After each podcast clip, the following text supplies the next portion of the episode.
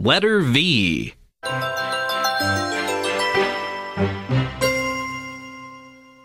One.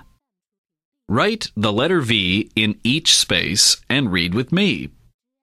V, v, vine. V, v, van. V, v, violin. V, v, vase.